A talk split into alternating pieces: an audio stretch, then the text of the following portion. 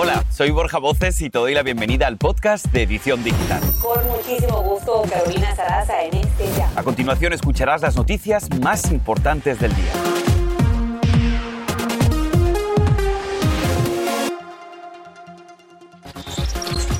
Más de 8 millones de empleados reportan haberse contagiado con COVID, abandonando su trabajo en medio de una enorme escasez de mano de obra. La variante Omicron ha triplicado las cifras de infectados. Y revelan un escandaloso informe sobre presuntos abusos sexuales de menores que involucra al Papa emérito Benedicto XVI por no haber actuado en al menos cuatro casos ocurridos cuando era cardenal en Alemania. Tenemos la polémica. Y el FBI lanza una alerta por robos masivos. Estaremos hablando de la estafa que involucra tu teléfono. Ojo, podría ser la próxima víctima. Te contamos.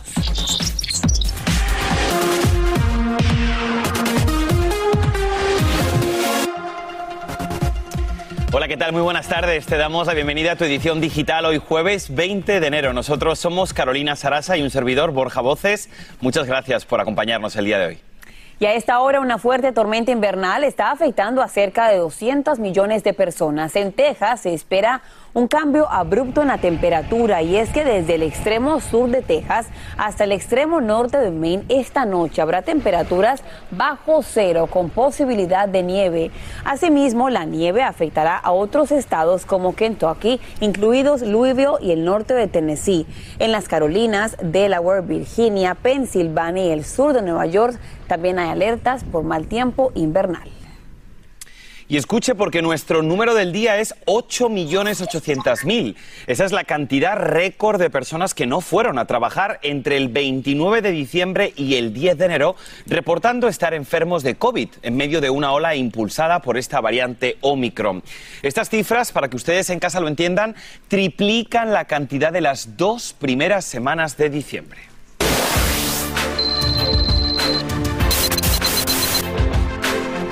Y millones de personas en todo el país se han conectado a esta página de internet del gobierno que es covidtest.gov de pequeña para conseguir su prueba casera de coronavirus, una promesa que hizo el presidente Joe Biden y la cumplió. Y para hablar de esta noticia, para todos nos acompaña Luisana Pérez Fernández. Ella es la directora de medios hispanos de la Casa Blanca. Luisana, muchísimas gracias por estar con nosotros aquí en la edición digital. Me gustaría comenzar con esta página que acaban de abrir. ¿Cómo van las solicitudes? ¿Tienen datos hasta ahora de cuántas personas ya han solicitado estos test de COVID gratuitos?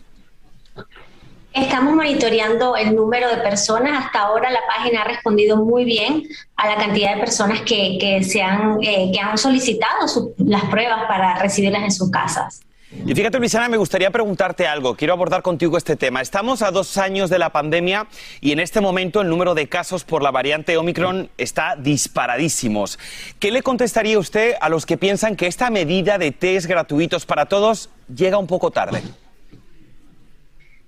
Sabemos que las personas estaban buscando las pruebas el año pasado, pero el presidente tiene un compromiso que es detener la pandemia y es por eso que han puesto a disposición del público este, esta página web para solicitar pruebas que lleguen a sus casas, pero no es solamente la única estrategia que tiene el, presidente. Hemos visto que también tenemos eh, sitios federales a través del país donde las personas pueden ir y recibir una prueba gratuita. Igualmente tenemos alrededor de 90 mil eh, locaciones en todo el país, incluidas farmacias, centros comunitarios, estos sitios federales donde las personas pueden ir y acceder a una prueba gratuita. Igualmente el esfuerzo del presidente para que los seguros eh, cubran el, costo de las pruebas a aquellas personas que las compren en las farmacias. Entonces, eh, esto es una estrategia bastante grande, bastante general del presidente para atacar la pandemia y para detectar eh, el virus a tiempo. Luisana, precisamente hoy se cumple un año del gobierno Biden y me quiero, quiero hacer referencia a una encuesta que ha publicado AP donde dice que solo el 45% aprueba el manejo de la pandemia de la administración que usted está representando. ¿Qué reflexión hacen ustedes? ¿Qué creen que ha pasado para que la mayoría de los estadounidenses piensen que no ha habido un buen manejo de la pandemia? ¿Hacen algún tipo de reflexión? Empezando por los logros que hemos tenido el año pasado, eh, recordemos que cuando el presidente Biden llegó al cargo, solamente dos millones de personas habían estado, eh, estaban completamente vacunadas contra el COVID. Ahora estamos hablando de 210 millones de personas vacunadas contra el COVID. Eso ha logrado que las personas puedan volver a su trabajo, que los negocios se mantengan abiertos. Obviamente entendemos que las personas tienen ansiedad, que hay preocupación en cuanto a la pandemia, porque la verdad es que todavía estamos eh, pasando por, por, todo este problema del COVID, pero eh, la verdad es que los números nos están hablando de un progreso que se ha hecho en el primer año y que no termina allí. Eh, este progreso ha sentado las bases de lo que el presidente quiere a futuro y él se planteó dos prioridades cuando comenzó su mandato atacar la pandemia y bajar los costos. Y en este momento donde estamos, el presidente pues ha cumplido y va a seguir cumpliendo. Pero Luisana, perdona que insista, ¿no hay ningún tipo de autocrítica o reflexión de algo que se podría haber hecho mejor? El mismo presidente lo dijo ayer durante su conferencia de prensa, hay trabajo por hacer. Y eso no quiere decir que en este momento ya cumplimos nuestra labor, este es nuestro primer año. Y recordemos que el, presidente y la vicepresidenta Harris comenzaron este eh, mandato eh, eh, con muchos desafíos por delante. obviamente no ha sido un año fácil, pero el progreso está allí y, y él lo ha dicho. En este momento, esto es lo que hemos hecho y vamos a seguir haciendo. Obviamente, siempre siempre hay eh, eh, espacio para la autocrítica, siempre hay espacio para mejorar y eso es lo que el presidente está consciente y, por eso el trabajo no se para allí. Pues eh, te quiero agradecer que me hayas contestado a todas las preguntas, Luisana Pérez Fernández, directora de Medios Hispanos de la Casa Blanca. Gracias por haber estado con nosotros aquí en la edición digital. Un abrazo. Este es el podcast de Edición Digital, con noticias sobre política, inmigración, dinero, salud y mucho más. Bien, vamos a seguir con el tema y es que muy pronto podríamos empezar a ver adolescentes conduciendo camiones de carga a través de las fronteras estatales. ¿Quieres saber los detalles? Bueno, que no se te escape.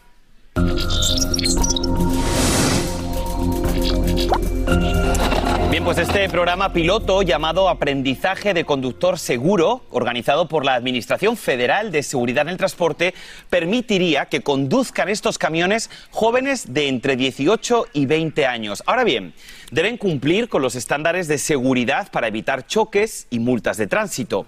Estos nuevos conductores tendrán periodos de prueba de entre 120 y 180 horas y mucha atención, porque no podrán exceder las 65 millas por hora y serán monitoreados hasta que cumplan los 21 años de edad.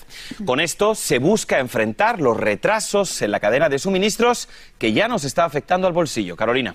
Y justamente atención en casa, es hora de preparar ese bolsillo. Comenzando el próximo lunes, pagaremos más en el mercado, especialmente para aquellos que compramos detergente. Yo te explico.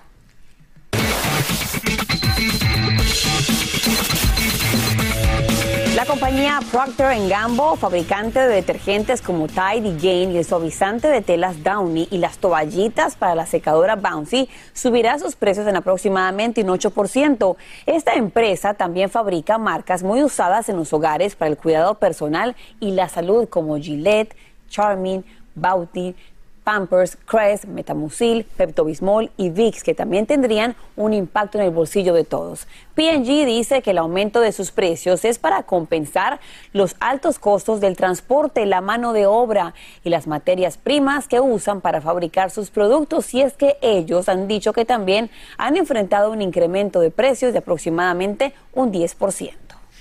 Todo sube, pero si les parece vamos a pasar con buenas noticias, en especial para los estudiantes de California.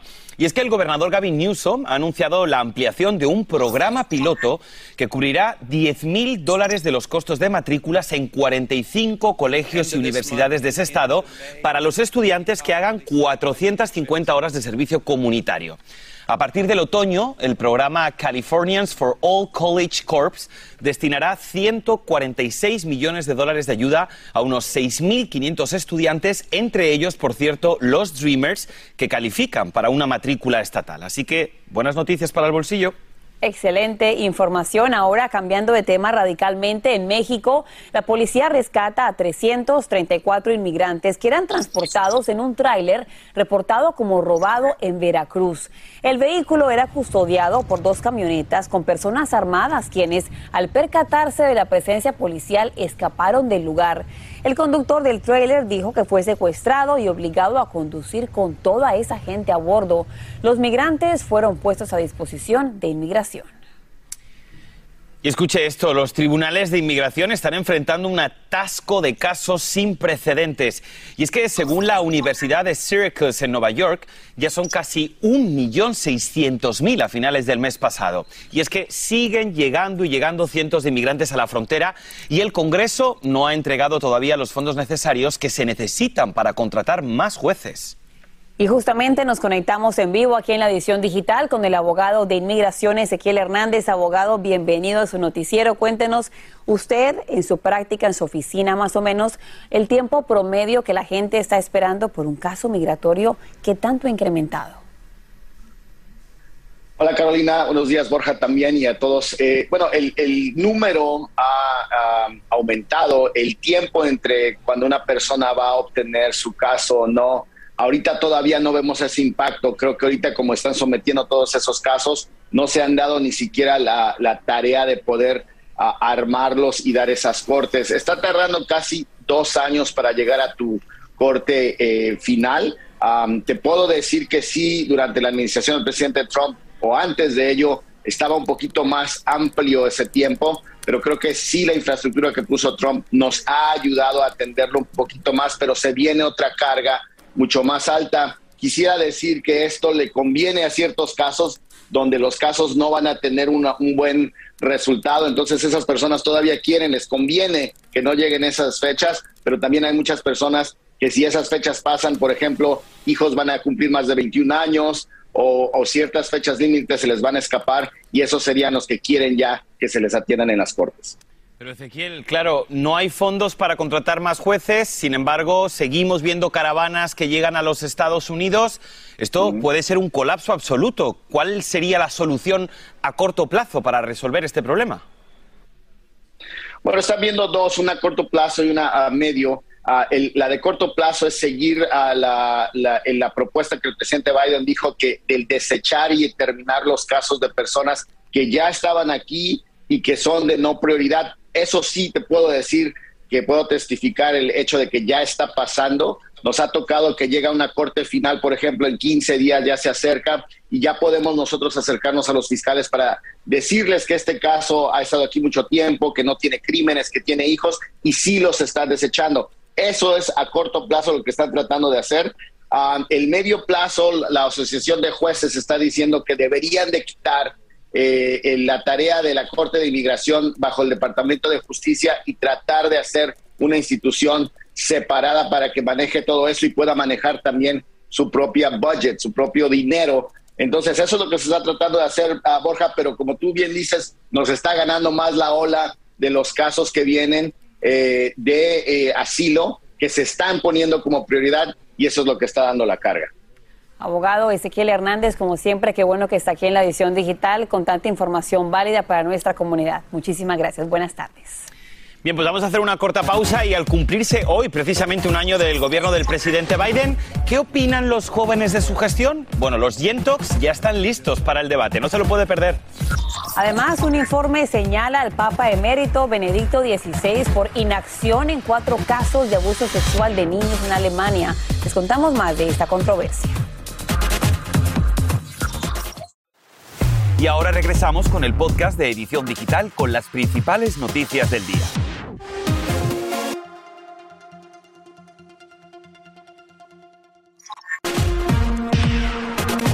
Y seguimos con más aquí en tu edición digital y hoy te cuento que Joe Biden cumple un año como presidente y aquí les hemos preparado los números de su gestión en sus primeros 365 días. Vamos con el primero, 44%, ahí lo están viendo. Ese es su índice de aprobación, que se compara con el 37 que tuvo Donald Trump en su primer año y Barack Obama el 50%. 63% es el índice de vacunación de los estadounidenses en su gobierno, es decir, 210 millones de norteamericanos se han vacunado completamente. Si lo comparamos con otros países, es realmente baja.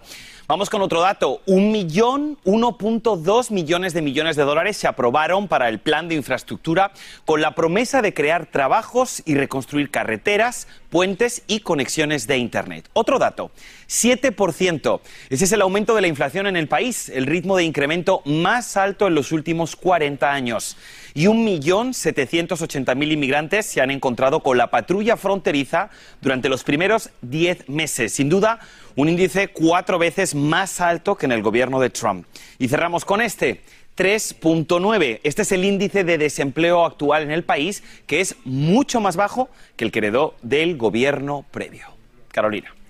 Pero realmente, Borja, ¿qué opina la gente joven en cuanto a temas que nos afectan, por ejemplo, como inmigración? Aquí en la edición digital nos conectamos con Adonías Arevalo, analista demócrata, y con Franklin Camargo, republicano. Y aquí un debate muy interesante. Chicos, ¿cómo están? Bueno, hace tanto tiempo que no hablamos, pero hoy me gustaría hablar con ustedes de algo en particular. Primer año de gestión del presidente Joe Biden en la Casa Blanca. Solamente quiero que me den una calificación. Arrancamos contigo, Franklin. A siendo lo mejor y F siendo lo peor. ¿Qué calificación le das tú al año de Joe Biden? No, sin duda alguna calificaría a Joe Biden con una F y yo creo que la mayoría incluso de los norteamericanos también lo hacen. Adonías, escuchas una F de parte de Franklin. ¿Qué dices tú? Yo diría que un C o una D un C o una D. Hablemos específicamente de este tema migratorio. Durante la campaña del presidente Joe Biden escuchábamos una y otra vez promesas de una reforma migratoria. ¿Sientes tú que el presidente Joe Biden te falló? Diríamos que sí. Eh, hemos visto la, alta de deportaciones muy alta. Hemos visto la, especialmente los demócratas, ¿me entiendes?, eh, dentro de su mismo partido, eh, muy dividido. Entonces creo de que sí, se puede decir que sí ha fallado pero sin embargo no hemos visto tampoco interés por parte del Partido Republicano en apoyar las propuestas que el presidente Biden. ¿Es esto culpa del Partido Republicano, Franklin, considerando que tenemos una mayoría en el Partido Demócrata en este momento? Como bien tú lo has dicho, mira, actualmente los demócratas no solamente gobiernan el Poder Ejecutivo a través de la presidencia de Joe Biden y la vicepresidencia de Kamala Harris, sino que ellos tienen el control de las dos cámaras legislaturas, eh, legislativas. Perdón. Es decir, a ver, a pesar de tener el control, eh, no ni siquiera Joe Biden, que lo pintaron con esta idea de que iba a poder lidiar y encontrar un punto eh, de unión entre republicanos y demócratas, no puede convencer ni a las mismas personas de su mismo partido, porque los que han echado para atrás o no han aceptado, no han votado a favor eh, con los puntos necesarios de ciertos bills han sido propios demócratas. Y quiero mencionar algo brevemente. Una organización llamada United We Dream, muy alineado con esta idea progresista y muy pro inmigración, eh, ha cuantificado que la administración de Joe Biden hasta el 18 de octubre había deportado a 1.283.415 inmigrantes. Esta cifra en menos de un año, porque fue contabilizada en octubre, en menos de un año la presidencia de Joe Biden, ya deportó a más inmigrantes que la administración de Donald Trump en cuatro años. Sí, de veramente los republicanos les interesa, ¿no? Personas apoyar a inmigrantes como tú y como yo. ¿Por qué no de los 50 republicanos? ¿Por qué no hay tres, cuatro que digan, ¿sabes qué? Porque eh, a mí también me interesa una reforma migratoria. ¿Por qué? ¿Por qué no tenemos, por qué, contesta la pregunta, ¿por qué no pueden haber cinco, seis, siete republicanos que digan, ¿sabes qué? Yo voy a apoyar a las personas como DACA, ¿sabes qué? Yo voy a apoyar a las personas que en este momento están siendo deportadas. Hay una gran cantidad de republicanos que no están a favor de reformas migratorias y que no son unos aliados en inmigrantes. Eso yo lo puedo aceptar totalmente. Pero hay una gran cantidad, tanto en el Congreso como en el Senado. Hablo de María Elvira, por ejemplo, que está de acuerdo en implementar un plan dignidad. Hablo incluso del senador Mitt Romney por el estado de Utah. Hablo de Ron Paul, senador por el estado de Kentucky. Que está Ahora, chicos, yo creo que el tiempo es bastante breve y lo claro y queda bastante claro que todavía no se ponen de acuerdo y que el tema migratorio ha quedado, creo que en el pasado, porque justamente anoche no se mencionó ni siquiera bastante durante el discurso del presidente Joe Biden. Me queda tiempo para una palabra solamente, en un hashtag. ¿Cómo describes tú el futuro bajo la presidencia de Joe Biden, Adonías? Un hashtag. um, difícil. Franklin, eh, un creo que los demócratas tienen un año difícil. Se nos acaba el tiempo. Franklin, un hashtag. Lamentable. Lamentable y difícil. Ojalá que, bueno, que no sea de ninguna de esa manera. Chicos, muchísimas gracias. Muchas gracias. Gracias. Y les cuento que Adonías y Franklin ahora forman parte de la familia de Noticias Univisión y los podremos ver todas las noches en vivo, Línea de Fuego, el programa de debate que escena próximamente en nuestra plataforma de streaming Prende TV. Hay que verlo, dos chicos brillantes con puntos de vista opuestos, pero muy buen debate. Claro que sí, muy buen debate, pero totalmente opuestos. Me habría gustado que en algún punto hubieran estado un poquito de acuerdo, pero ustedes opinen también en casa. Vamos a cambiar totalmente de información y esto es importante. ¿eh? Revelan un escandaloso informe sobre presuntos abusos sexuales de menores que involucra al Papa emérito Benedicto XVI por no haber actuado en al menos cuatro casos ocurridos cuando era cardenal. Ahora un bufete de abogados presentó un documento sobre cómo los responsables de la Iglesia Católica ocultaron casos de violencia sexual en la arquidiócesis diócesis de Múnich y Freising en Alemania. Y más adelante, aquí en la edición digital, cuidado de utilizar un código QR fraudulento. Vas a escuchar las advertencias del FBI para no convertirte en la víctima de un ciberdelincuente. Importante información después de la pausa. Ya regresamos, no te vayas. Este es el podcast de Edición Digital, con noticias sobre política, inmigración, dinero, salud y mucho más. Y seguimos en vivo aquí en tu edición digital de este jueves. Te contamos que el FBI ha lanzado una importante alerta por robos masivos. Estamos hablando de la estafa que involucra tu teléfono y aquellos conocidos códigos QR que aparecen en restaurantes, centros comerciales y en la calle, como nos cuenta Andrea León.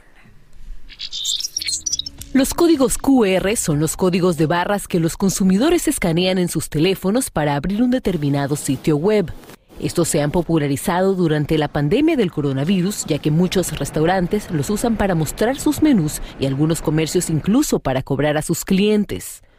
Hoy en día están en todas partes y los delincuentes cibernéticos ya encontraron varias formas de aprovecharse de eso. Una de ellas es robando la información de las tarjetas de crédito en los parquímetros públicos. El FBI emitió una advertencia luego de que la policía en varias ciudades de Texas encontró códigos QR pegados en los parquímetros. Esos códigos conducen a sitios web fraudulentos que permiten a los estafadores robar la información de las tarjetas de crédito de las personas. Los expertos dicen que los códigos QR fraudulentos son relativamente fáciles de hacer para los estafadores y aconsejan a las personas tener mucho cuidado. Lo brillante de esta estafa en particular es su simplicidad. Cuando te detienes en un parquímetro y tiene una calcomanía con un código QR, pensarías que fue puesto allí por el municipio, dice este experto en seguridad en línea. Y tanto las autoridades como los expertos en seguridad cibernética coinciden en que algunas veces no ser tan digital podría ayudarnos y en casos como por ejemplo al estacionar un vehículo en la calle y tener que pagar por el puesto, lo mejor es hacerlo usando una moneda como esta y así evitar ser víctima del robo en línea. Esta es la información desde Miami, Florida. Regreso contigo. Muchísimas gracias, Andrea, por el reporte. Hay que estar pendientes. Y escuche esto porque esto está trending en Twitter. La historia de personas que dijeron que algún día lograrían grandes cosas y años después sus deseos se hicieron realidad.